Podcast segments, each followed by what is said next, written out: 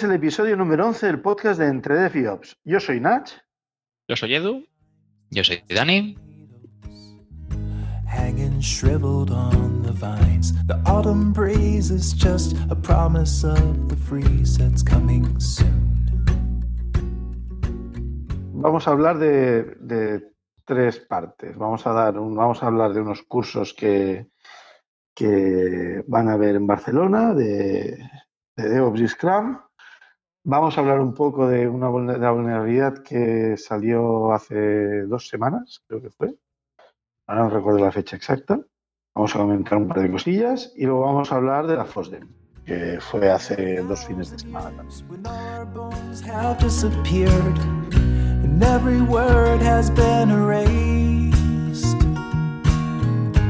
Still the rivers flow, the sun will glow, the seeds will grow, the wind will come and blow it all away. Vamos a empezar hablando de, de un curso que se va a dar en la UPC, se retoma, es la segunda, creo que es la segunda edición de un curso de Scrum, DevOps y Lean IT, que empieza el 17 de marzo. Es, no sé si tiene forma de máster o no sé exactamente. Son 60 horas lectivas, pero no sé, no sé si se considera máster como titulación superior. Hombre, para ser un máster tiene que ser un curso bien larguito, ¿eh? Eh, no estoy seguro ahora.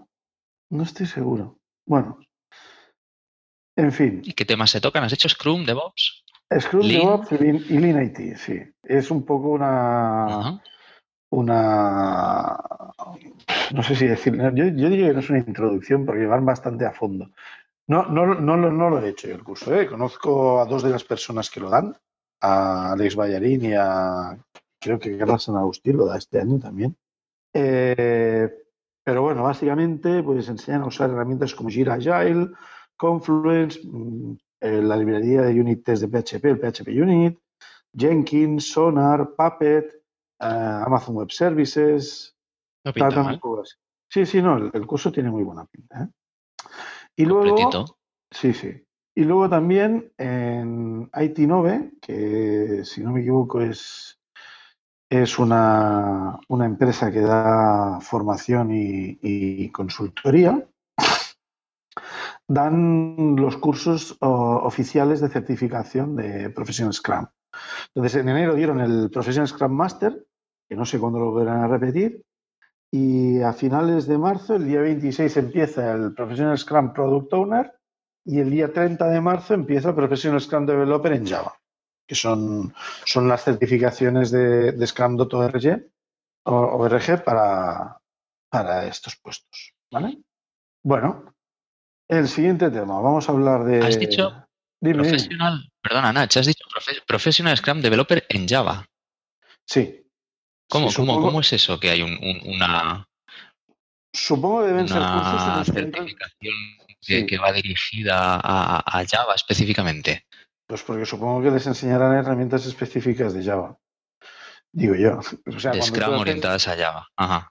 Claro, o sea, Scrum, em, imagino que darán, por ejemplo, si han de dar unit testing, pues no te pueden dar unas librerías cualquiera, te darán las de Java.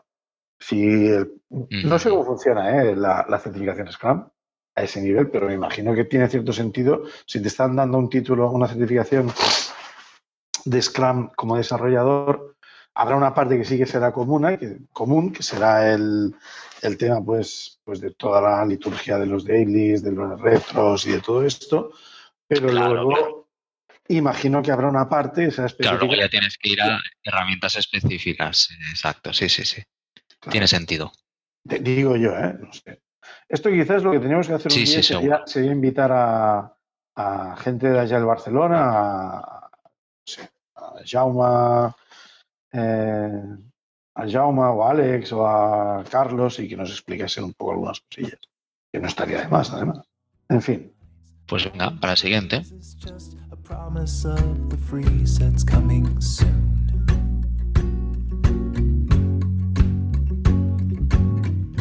The season's fleeting, the days are blurring into years, the lines retreating. Is every moment disappearing? El siguiente tema ¿Qué más? es, es la vulnerabilidad Ghost de Linux, que salió Uh. hace, un par de semanas. Es un.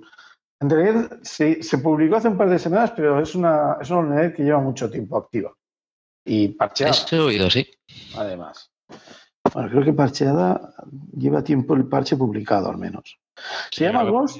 Parece que no le daban el estatus, ¿no? El- Sí, no. pero no le daban el estatus de, de- de algo de, de seguridad, de problema de seguridad, y por lo tanto pasó como por alto, ¿no? Por muchas distribuciones, o, o algo así eh, El- he leído yo.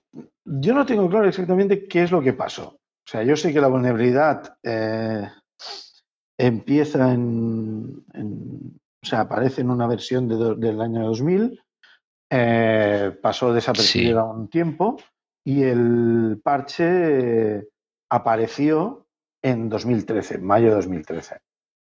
Eh, sí que es cierto que por varios motivos, los que yo conozco son más técnicos que políticos, se, como que se fue dejando el tema.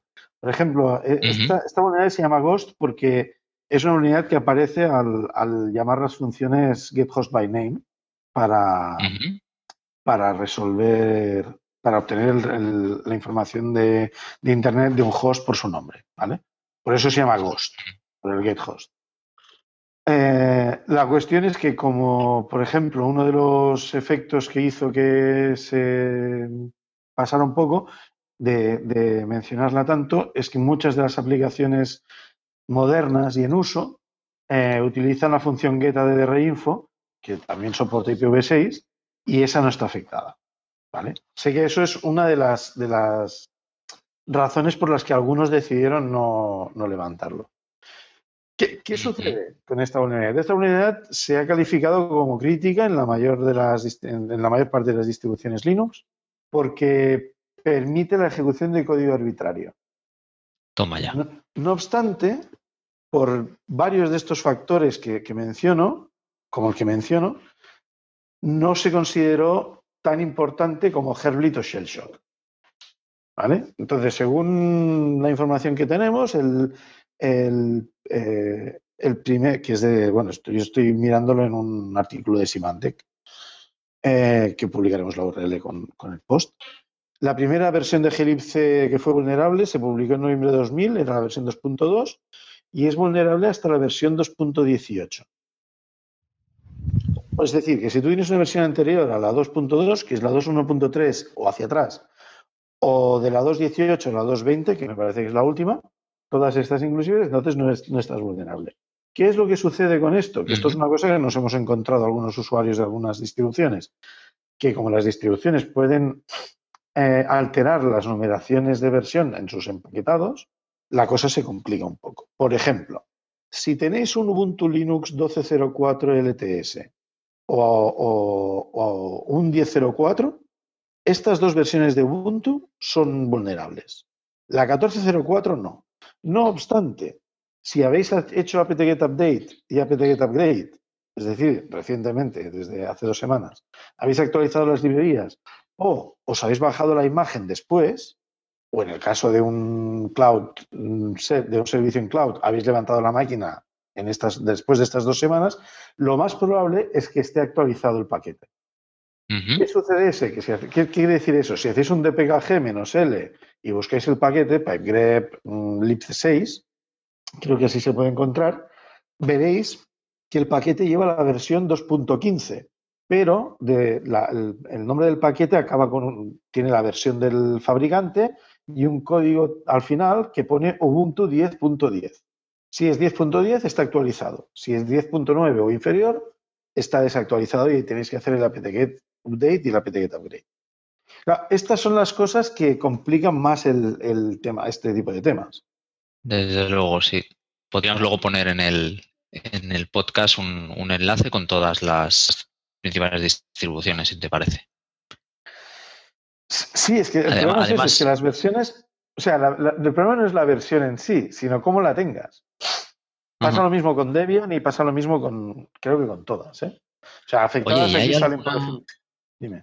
¿Hay, hay alguna, ¿Hay alguna prueba de concepto fácil para ver si eres vulnerable o no? Como, como la había, por ejemplo, en, en Shellshock Sí, había, había algún scriptillo que te lo hacía fácil, ¿eh? Algún scriptillo que lo lances en tus máquinas y te diga directamente, porque claro, Sí, sí. eso quizá eh, es más directo, ¿no? Que, que ir a buscar la distribución, a ver si el paquete te lo han renombrado la versión, etcétera.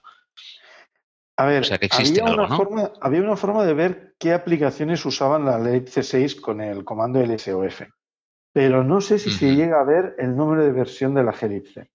No estoy seguro, yo creo que no, ¿eh? Creo que era solamente ver las aplicaciones que usaban la elipse 6. No veías la versión de la elipse 6.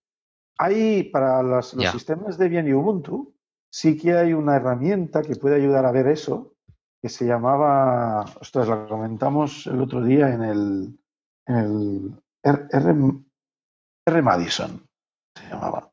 R, que lo confirme, porque... no Sí, pero esta era para buscar. Ay, no recuerdo ahora esto. De, de todas, de todas formas, esa- ese scriptillo, claro, es, es algo que tienes que tener, que tienes que lanzar en tus máquinas, necesitas acceso local. ¿Y ¿Alguna forma remota? Sea bien, o bien Eh. des- eh, de que puedas explotar la vulnerabilidad o que puedas comprobar si un sistema es vulnerable. Yo no me he fijado en ningún exploit. Eh, Quizás entre las referencias salga alguno, estoy mirándolo también. La herramienta se llama R Madison, ¿eh? es apt cache, hay que instalarla y entonces se puede, se puede hacer R Madison de un paquete y te dice qué versiones están incluidas. Pero el exploit en sí, el exploit en sí, no estoy seguro. Sí, sí que se puede hacer en remoto. Ah, en la documentación de Qualis, que son la gente que levantó la bandera, por Que decirlo destapó así. la. Sí, la gente de Qualis eh, Esto lo ejemplo- remotamente en Qualys, ¿no?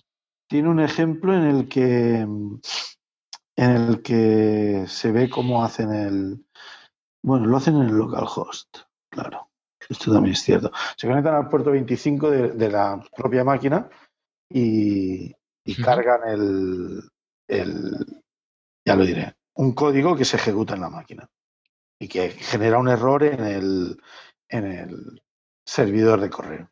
O sea, que explotan la vulnerabilidad, ¿no?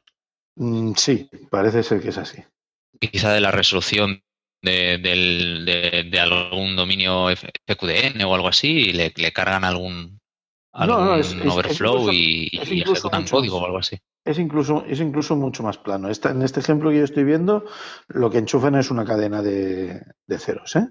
Es un número binario. Tal cual. Sí, sí. Pero, pero vamos, que, que el tema es ese, que como había un parche, pues la gente dijo, bueno, pues ya estoy a seguir actualizando y no pasará nada. Y parece ser que no Vaya, es vaya. así. De hecho, de No sé, no sé en vuestros entornos, pero en el nuestro estamos todavía actualizando. Hem- Hemos ido actualizando las máquinas por, por criticidad y por disponibilidad, es decir, por conectividad. Sí, las de frontend supongo lo primero, después ya toda la parte no visible en Internet. Claro, claro. Pero bueno, en los links que pondremos en el artículo estará, estará ya todo enlazado. Vale, Perfecto. Pues parece que 2015 también empieza fatal para la seguridad, ¿eh?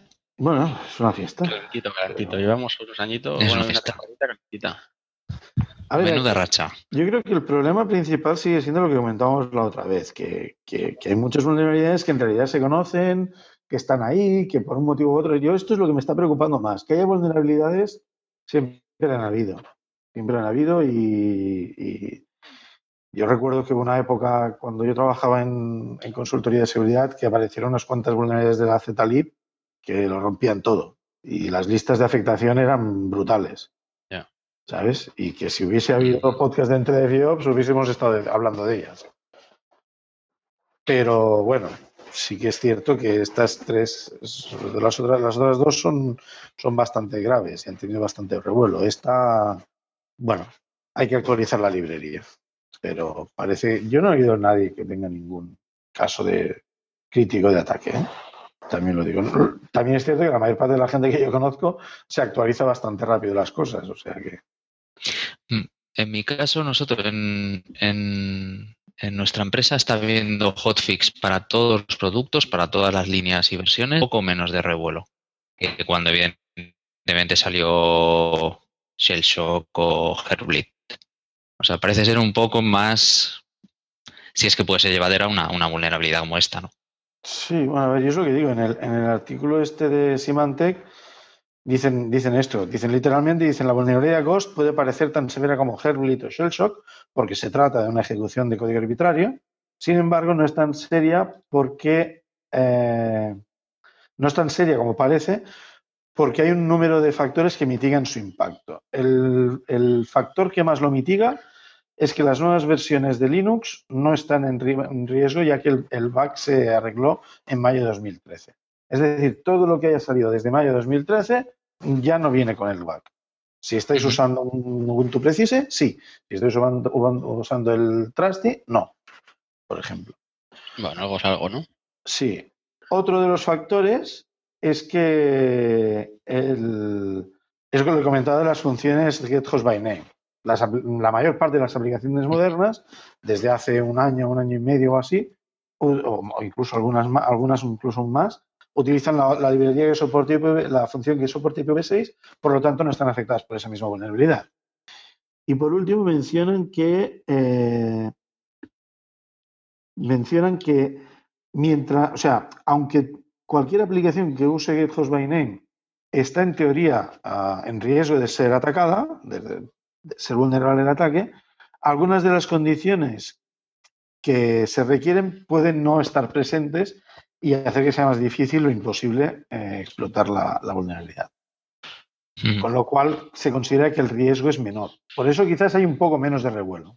Pero bueno, yo creo que es una vulnerabilidad, sobre todo es porque a- afecta a la glibc y es lo que estamos, es, es lo mismo que decía antes de la zlib o, o de la de Herbleed o, o de la de Shellshock, que, que a- son fallos en código básico o en Exacto. unos niveles que están en todas partes. O sea, te- esta, esta librería se te- puede estar en tu, en tu servidor, en tu ordenador, en tu televisor, en tu home cinema, en todas partes puede estar. En tu móvil, me explico, y entonces estas cosas son curiosas de ver. ¿no? Amplio espectro, sí. De hecho, aquí es lo que decía, aquí habla de Ubuntu Linux 12.04 y 10.04, Red Hat eh, Enterprise Linux 5, la SUSE 7.1 y la Linux, la Debian Linux 6.0 en casi todas sus plataformas. Y seguramente la lista es más larga. ¿eh? Yo creo que, que esta lista es muy reducida. Pero bueno.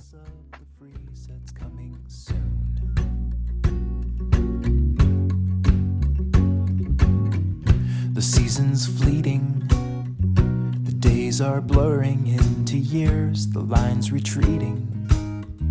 As every moment disappears, the stories end to leave, another to begin to start anew.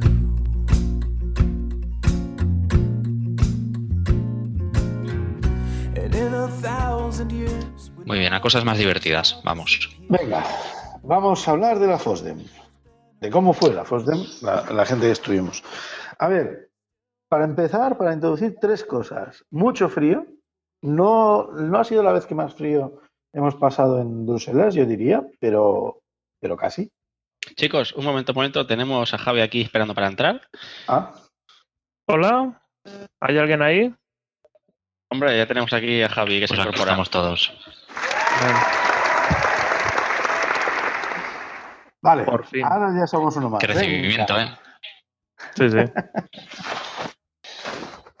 Vale, eh, pues íbamos a empezar a hablar de la FOSDEM. Bueno, estamos empezando justito ahora. Perfecto, he llegado en el momento ideal. ¿Es que sí? Estaba explicando que bueno, que ha hecho bastante frío, nevó un poco, no llegó a cuajar mucho, pero sí que hizo bastante vientecito fresco. Eh, bueno, había mucha gente. Yo tengo, yo tuve la- tu- me lleva un poco la sensación de que había más gente nueva. Más gente nueva. Hubo una sala en la que el, el- el conferenciante preguntó cuánta gente era la primera vez que venía y hubo bastante gente que levantó la mano. Hombre, yo la verdad es que no tengo capacidad de discernir cuánta gente ha venido en año o no, ¿eh? Sí que es verdad que, que últimamente es, es, es absolutamente... Está, está abarrotado todo. Las salas todas están abarrotadas. Hay que, vamos, es peor que la cola del mercado para entrar a las salas. Pero bueno, eso significa que, las- que, que- el evento es, atrae a la gente y que está bien montado y que, que tiene calidad, que es lo que importa. Sí, bueno, supongo que habría gente que se quejaría de, y que te discutiría lo de bien montado. Pero yo creo que está muy bien montado, que para ser un evento gratuito, que solo dura dos días y tal, y con la afluencia de gente que tiene, está muy bien montado. Sí, sí que es cierto que yo cada año tengo más la sensación de, agobio de gente, de vas a una sala y está llena, vas a otra sala y está llena. Dices, pues me voy al bar, el bar está lleno, los pasillos están llenos, incluso en la calle lloviendo está lleno de gente. Lo más curioso era eso, que estaba todo totalmente lleno de gente, tanto dentro como fuera. Y cuando intentabas ir a comprar algo de comida, también estaba lleno. No creo que hubiesen habido ninguna sala que hubiese quedado vacía.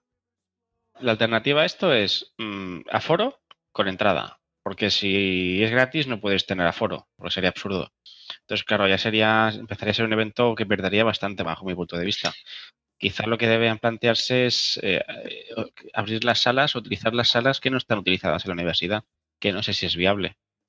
Que yo no tengo ningún nada que decir en contra de momento. Me parece que está para lo que, cómo está montado y lo que vale, más no se puede pedir. Más quisiera muchos eventos que cobras entrada o que montan empresas, estén también montados como este y que le transmitan tantas eh, charlas y salas en, en streaming y luego que estén casi todas, por no decir todas, grabadas y disponibles a un- al poco tiempo después. Eso, eso para mí es un puntazo a favor. ¿eh? Sí, eso también es verdad. A lo del aforo, yo digo una cosa, no voy a decir ni qué sala ni qué empresa, pero una sala que está organizada prácticamente por una empresa, que no era, bueno, una empresa, y había, se reservaban unos asientos para gente que venía de ellos. Y a mí eso me parece mal, porque si haces eso, lo que no puedes hacer luego es ponerte a discutir quién entra y quién no. Es un poco feo. Pero bueno, también es cierto que no lo vi todo el rato, no estuve todo el rato pendiente de eso y quizás yo solo lo vi un momento. que hacían esto, que había unos asientos libres y no dejaban entrar a gente por si venía alguien de su empresa. Mm, Entonces, claro, tú estás allí y quieres guardar el asiento a un compañero que, no sé, a mí me pasó un par de veces que fui a por una bebida o al lavabo y ya, me, ya venían a quitar el asiento cuando no estaba, ¿sabes? Y si no hubiese habido ahí un compañero de esto, le, le- le- había mucha presión por, por usar ese sitio libre, aunque estaba ahí la mochila y todo, pero bueno. Mm. En fin, supongo que es lo que tiene, que es lo que dices tú. Si, sin pagar entrada tampoco no puedes ir exigiendo demasiado. Vale, entonces, aparte de todo esto, bueno, evidentemente es en Bélgica, esto ya lo habíamos comentado en el episodio anterior, hay mucha cerveza, muchísima. Yo bebí muchísima cerveza al menos. Y vi a mucha gente bebiendo mucha cerveza. Sí, eso el es cerveza y la gente no para. El evento del viernes en el Delirium, para hacer un poco de networking, para variar, es todo repleto y no puedes ni moverte, justo para hablar y respirar. El espacio que hay es el justo para eso. Sí, sí. Y, lo- y- Y y para este- beber cerveza, ¿no? Sí, Para sí, sorbos. sí. Sí, sí, para pegar sorbos de cerveza. Pero como ingues mucho el codo, o sea, empeñas mucho el codo, no, no tienes ángulo, ¿eh? Una de las cosas que me gustaron este año, bueno, me gustaron, me fue divertido. Esta vez, para poder entrar, te hacían una pregunta, eh, una pregunta técnica, y que es muy curioso, porque las veces anteriores, simplemente diciéndole que venías del FOSDEM, ya te dejaban entrar. Pero esta vez eh, hacían preguntas. ¿En serio? ¿Cómo? ¿Pero qué tipo de preguntas, por Sí, sí. ejemplo? Hubo, hubo un compañero nuestro que estaba, que estaba, se ofreció voluntario para, la- para estar en la puerta. Y explicó que las preguntas que hacían pues podían ser del, del estilo, pues, ¿cuál es el puerto por el que haces ese? O no, la pregunta era, ¿cu- ¿qué, qué servicio utilizas en el puerto 22? Por ejemplo. Qué bueno. Sí, entonces, claro, dice que, que sí que hubo gente que le contestó Telnet y FTP. Y los dejaron entrar. No era un examen, simplemente era saber si la gente sabía de, qué- de- de dónde salía. Sí, sí, Sí. venían de la Hosdem, básicamente. Sí. Si eran personas que realmente, ve- al menos vivían el mundo técnico. Yo le, le propuse una pregunta, que supongo que no harán porque todo el mundo tendrá ese problema. Se- ¿BIM o Emacs? Entonces, una vez te respondan, te, te- te responden BIM, pues ¿cómo se sale del Emacs? O Oh. Emacs, ¿cómo se sale del BIM? Y nadie sabe esa respuesta, entonces hay un poco conflicto. No, pero en serio, ah, yo escuché, pasé por al lado de uno y le preguntaba, ¿pero qué es un portal? Otro, eh, dime dos proyectos de software libre. O sea, cosas así. Sí. Oracle y Curioso. Samsung Systems. Oracle y Solaris. y Windows. A ver, hay, de, de- desde la fiesta a mí me pasó, pasa una cosa. En esta fiesta no, pa- no compras la bebida con dinero. Yo vi gente intentando pagar con dinero, lo cual me da a pensar que alguien se debió colar en la fiesta. Pero bueno, supongo que eso ya puede pasar, sobre todo a cierta hora. ¿Y qué tienes? ¿Qué tienes? ¿Una especie de tokens? ¿Te Sí, compras, lo que- compras tickets o tokens o algo así? En una Sí, moneda la- de- interna del FOSDEM. Sí, no, no es una, bueno, moneda, moneda tampoco. Lo que venden son unos, unos Posavasos. posavasos especiales, de, de una marca especial que no están en el bar. Y entonces tú los compras, vas a una mesita que hay ahí en un rincón, las compras y te vas para allá. Y me pasó dos veces Ya. una cosa muy curiosa. Una es que estando fuera, habíamos salido fuera con unos amigos a fumar y, y se nos acerca un, un- chico de, la FOSDEM y nos dice, ¿sois de la FOSDEM? Sí, sí. Y nos dio dos, dos, tokens, porque se iba. Vale, vale, muy bien, tal. Que esto moló mucho. Pero lo, más guapo fue que habíamos comprado, luego más tarde habíamos comprado más tickets, más tokens de estos, y íbamos a la barra a pedir. Y claro, el espacio es muy justo y hay una fila que entra y otra que sale. Entonces te vas fregando con todo el mundo. Y un chico que, me, que estaba saliendo cuando nosotros entrábamos me para y me dice, ¿BIM o Emacs? Y yo le digo, BIM. Y entonces me da, cuatro, me da dos o tres tokens más, no sé cuántos me dio, no. Y me quedé así y pensé, ¿y si me hubiese dicho Emacs? Pues Si hubiese llevado los tokens a casa. Nunca lo pues, sabrás. es, eh, otro año lo tengo que probar. Otro año lo tengo que probar. A ver que me- si me lo vuelvo a cruzar, si me vuelve a pasar, que, que me dice. No, esto en realidad lo que quiere decir es eso, que hay muy buen ambiente, muy bueno. O sea, tú estás allí, estás tomando algo, lo que sea, y, enseguida se te acerca alguien y de dónde eres y qué haces y en qué proyecto participas o, o a qué vienes a la FOSDEM, que, como, qué cosas te interesan. Es, es una fiesta que realmente va muy bien para hacer ese tipo de networking. Y si no fuera por esta fiesta no tendría Muy amigos. Y char- charlas hubo, ¿no? Eh, sí, sí. Bueno, eh, hubo varias charlas. Nosotros fuimos a unas cuantas, en otra a unas cuantas. En algunas de las que fuimos nos medio enteramos de que iba y en otras estábamos más dormidos que despiertos. Pero bueno, al menos en mi caso. Pues contarme qué, qué hubo de interesante.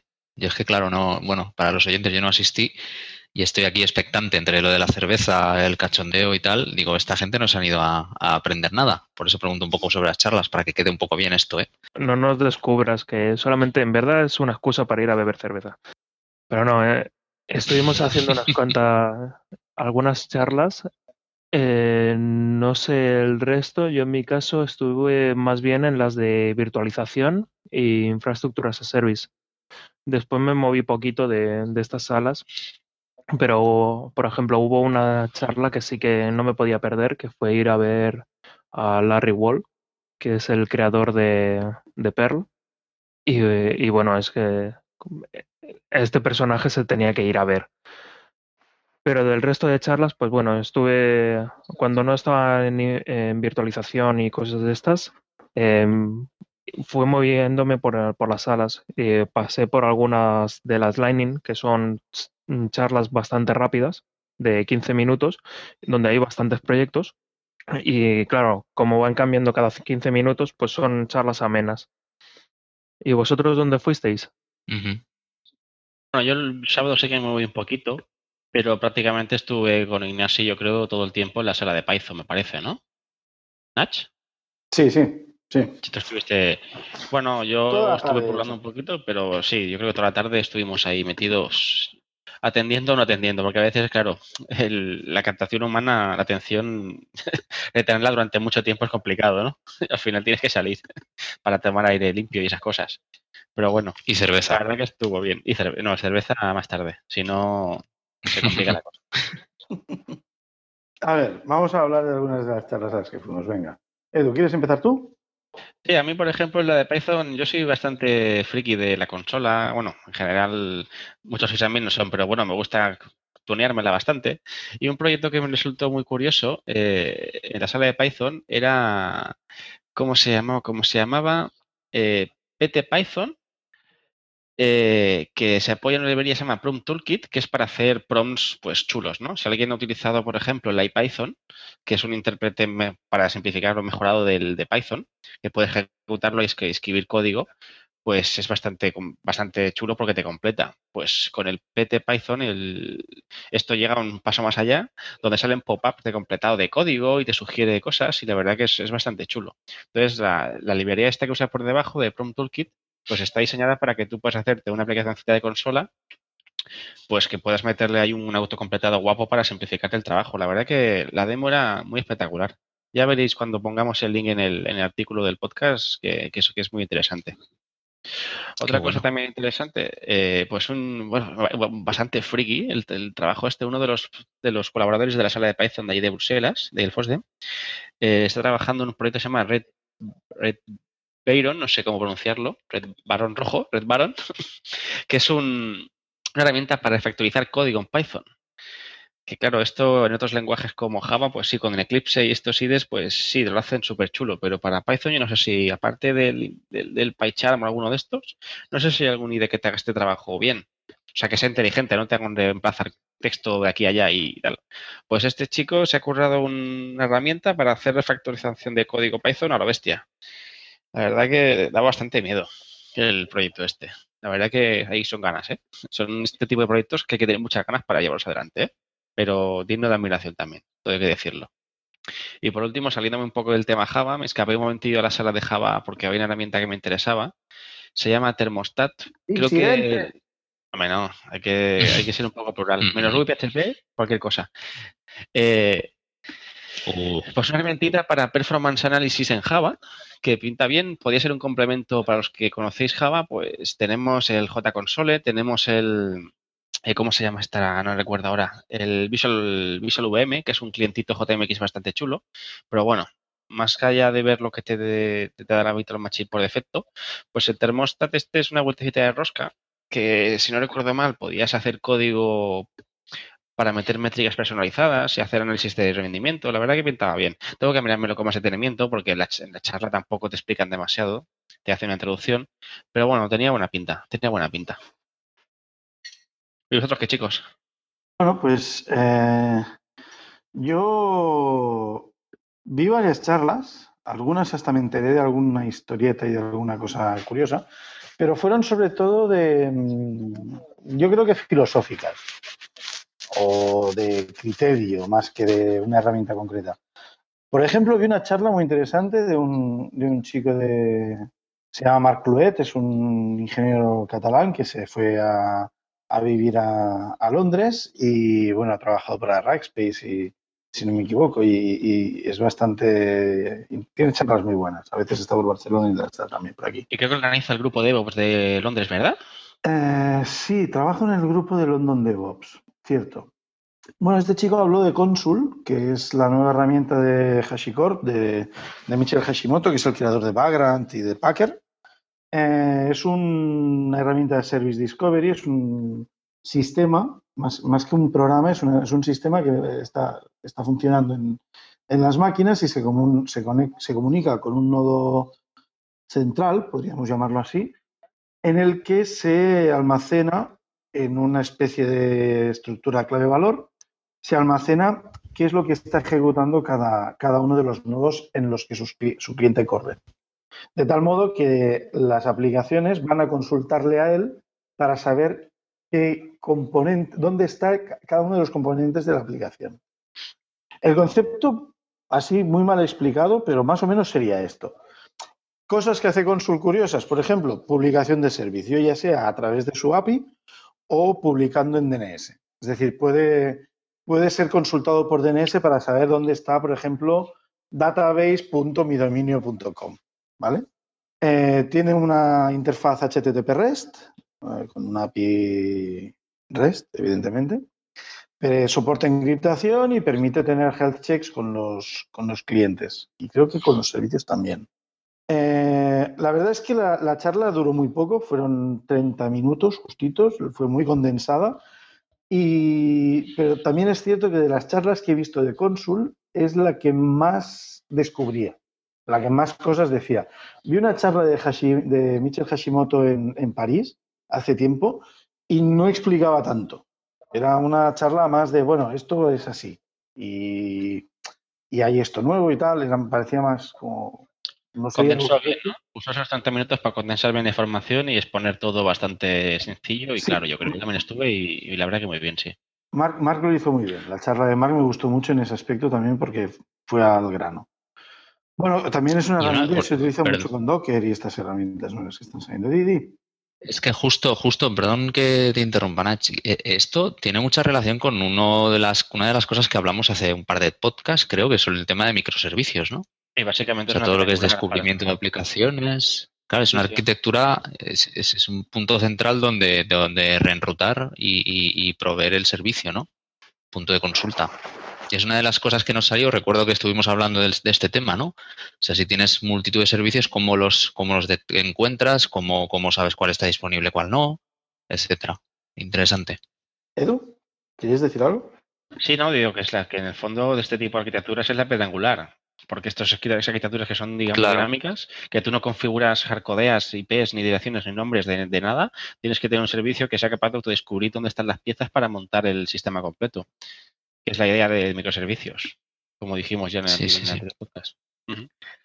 Y os voy a decir ahora, ¿quién descubre al descubridor de microservicios? Como aquello de ¿quién ¿Cómo? vigila al vigilante? ¿Qué, qué quieres, qué quieres decir? Ah, el, descubridor de servicios no se descubre solo. El descubridor de descubridor de servicios. Aquí si tienes de DNS, pues es bastante Eso ese será lo único que tendrás que hardcodear. Ay, perdón, nos hemos pisado. Siempre hay punto de inicio, ¿no? Si no lo tienes claro, ¿no? Sí, sí, era, era, era, una, era una broma. Sí, tiene, tiene que haber el huevo o la gallina, pero una de las dos tienes que poner primero. Está claro. Tienes que poner antes, ¿no? Exacto. Bueno, y luego hubo otra charla que también fue muy en la línea, de- fue en la sala de testing, fue muy en la línea de testing. Y es una charla que dio Thierry Carré, que es el, creo que es el responsable de testing del proyecto OpenStack. No sé si es el responsable de testing absoluto o si, no, no sé cómo está organizado exactamente.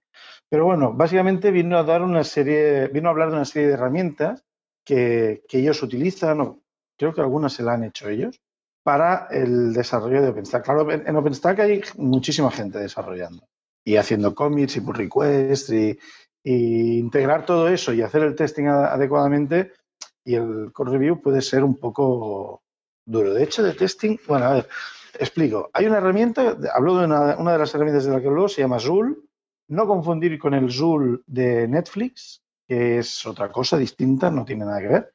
Esto, si no lo entendí mal, va encima de Jenkins, es como una especie de, de wrapper para Jenkins, que les permite gestionar eh, lo que ellos llaman, a ver cómo lo llaman esto, era specul- speculative gating.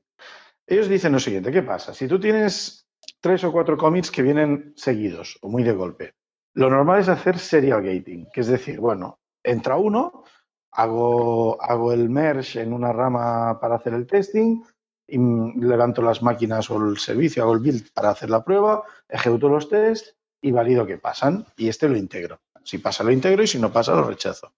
Cojo el siguiente commit o pull request y repito el tercero y el cuarto. ¿Qué es lo que pasa? Dice, esto cuando son cuatro ya tarda un rato, pero cuando son cientos es un, es un poco más complicado. Pero claro, la gente tiene que esperarse y esta espera puede llegar a ser muy larga. Entonces ellos decidieron, una de las alternativas que tienen, que tenían, era hacer parallel gating, que es, hacemos el build de todos juntos, pero entonces, o sea, de todos juntos, de los cuatro por separado a la vez, y luego los integramos y hacemos el test de todos juntos. Pero, ¿qué sucede? Sucede que si, si lo, si lo, ahora no me sale, si lo prueban, si falla, si, fue, si funcionan los cuatro por separado, pero fallan los cuatro juntos, el problema es que no hay forma de saber qué es lo que está fallando, cuál de ellos es el que da el problema. Y entonces tienes que parar el build y empezar a hacer builds separados. ¿Me explico? Hola, ¿todo claro hasta aquí? Sí, sí, sí. Sí. Vale. Eh, ahora, ahora va a ser que no me acuerdo bien de, de la solución que ellos planteaban. Pero esta herramienta lo que les ayuda es hacer un build especulativo que es haciendo builds, prueban los cuatro por separado, como en el, en el de gating, y luego prueban, algún, no, sé, no sé cómo deciden cuáles, pero prueban combinaciones de ellos.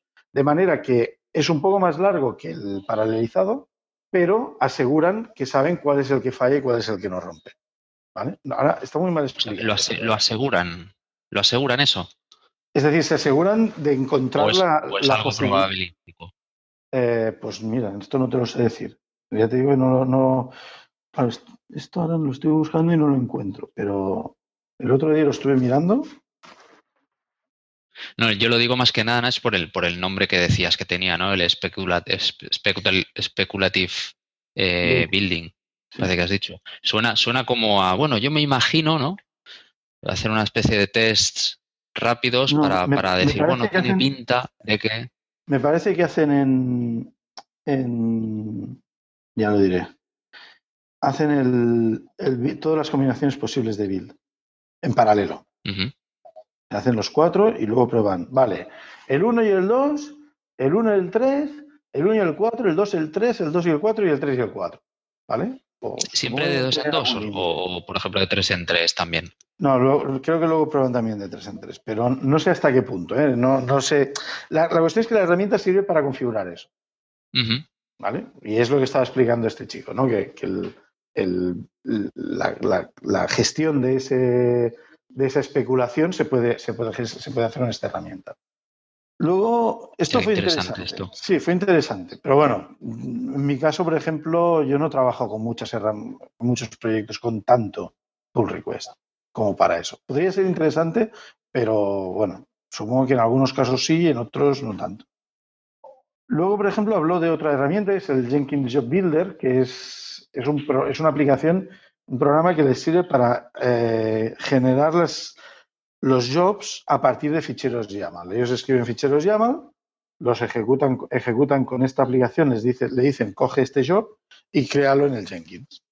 De tal modo que a mí esta aplicación me gustó porque resuelve un problema que, que a mí no me que hay con Jenkins, que es que tú, la mayor parte de la gente normalmente creamos los jobs a mano y los dejamos en el Jenkins. Incluso podemos tener un backup, pero no tenemos un, un repositorio de, versiones de esos jobs. Hay un plugin que se, llama Jenkins Job History, que me parece que también lo mencionó, que te permite ver, tener un histórico de los cambios que se han hecho en la configuración y se integra en Jenkins, que también tiene muy buena pinta. ¿eh? Pero no sé, a mí me gusta más el concepto de tener los, una definición abstracta del job en un fichero YAML y luego gestionarlo de otra manera. La verdad es que me hace bastante gracia. Luego estuvo hablando de herramientas para Gerrit. Eh, Gerrit es una plataforma de code review que, bueno, es bastante utilizada, la verdad.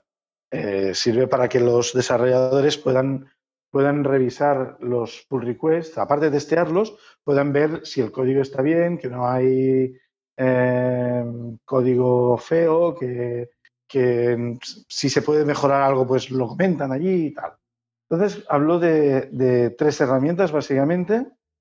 Bueno, tres, pero hay una que no sé exactamente qué hacía. No lo anoté. Hablaré solo de GPIP, J-E-P-Y-B. Es una herramienta parecida al Jenkins Job Builder, pero es para Gerrit, de manera que puedes gestionarlo, eh, gestionar la- los, los proyectos en Gerrit y relacionarlos, que está muy bien, con las- los proyectos en, los correspondientes proyectos en GitHub y en Launchpad.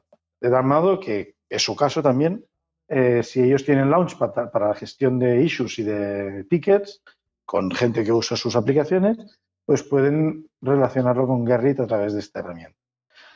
Y luego habló también de GERTTI, GRTTY, que es eh, la versión CLI del frontend web de Gerrit. Básicamente es un cliente de línea de comandos para, para interactuar con Gerrit. Y luego también recuerdo que habló de Storyboard, que es una herramienta para, para mm, coordinar los equipos, eh, hacer coordinación entre equipos. Dice que empezaron utilizando Launchpad Bugs, dice que está muy bien, pero que Blueprints, que es la, la herramienta que correspondería a esto, no está tan bien. Dice que la API es muy limitada y que no escala muy bien cuando tienen demasiada gente. Entonces, Storyboard es una herramienta que sirve para, para poderse plantear las, las interacciones entre los diferentes proyectos y los diferentes equipos. Bueno, y esta, esta fue la charla de, de OpenStack más o menos. Resumiendo. Hola, ¿estáis vivos? Javi, ¿tú tienes algo que, con- que contarnos? así en tan específico, eh, la verdad es que no, porque muchas de las charlas eh, que fui fueron de OBIRT y de y había mucho, mucho, muchas cosas de OBIRT. Prácticamente la sala de virtualización era de, de Red Hat. Una de las y tampoco no presentaron nada en específico nuevo ni nada similar, sino cómo funcionaban unas nuevas funcionalidades que habían puesto, la de cambio de, de, de máquina virtual.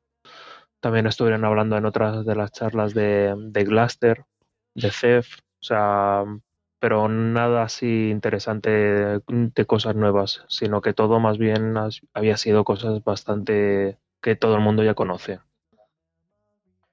Bueno, pues entonces yo creo que podemos dar por acabado este episodio. Sí, yo creo que ya nos hemos enrollado bastante. Muy bien, pues bueno, yo soy Ignasi y mm, me despido hasta el próximo capítulo de Entre de Biops. Se despide Edu, hasta la próxima. Se despide Dani. Se despide Javier, saludos. Adiós. It all just blows away. And in a thousand years, when all our bones have disappeared, and every word has been erased, still the rivers flow, the sun will glow, the seeds will grow, the wind will come and blow it all away. Oh, through the centuries, the endless string of memories, through the progress and La música que escucháis en nuestro podcast es música libre. Y lo que oís es la canción Memory Replace de Josh Woodward. the wind will come and blow it all away. Are just a memory replaced.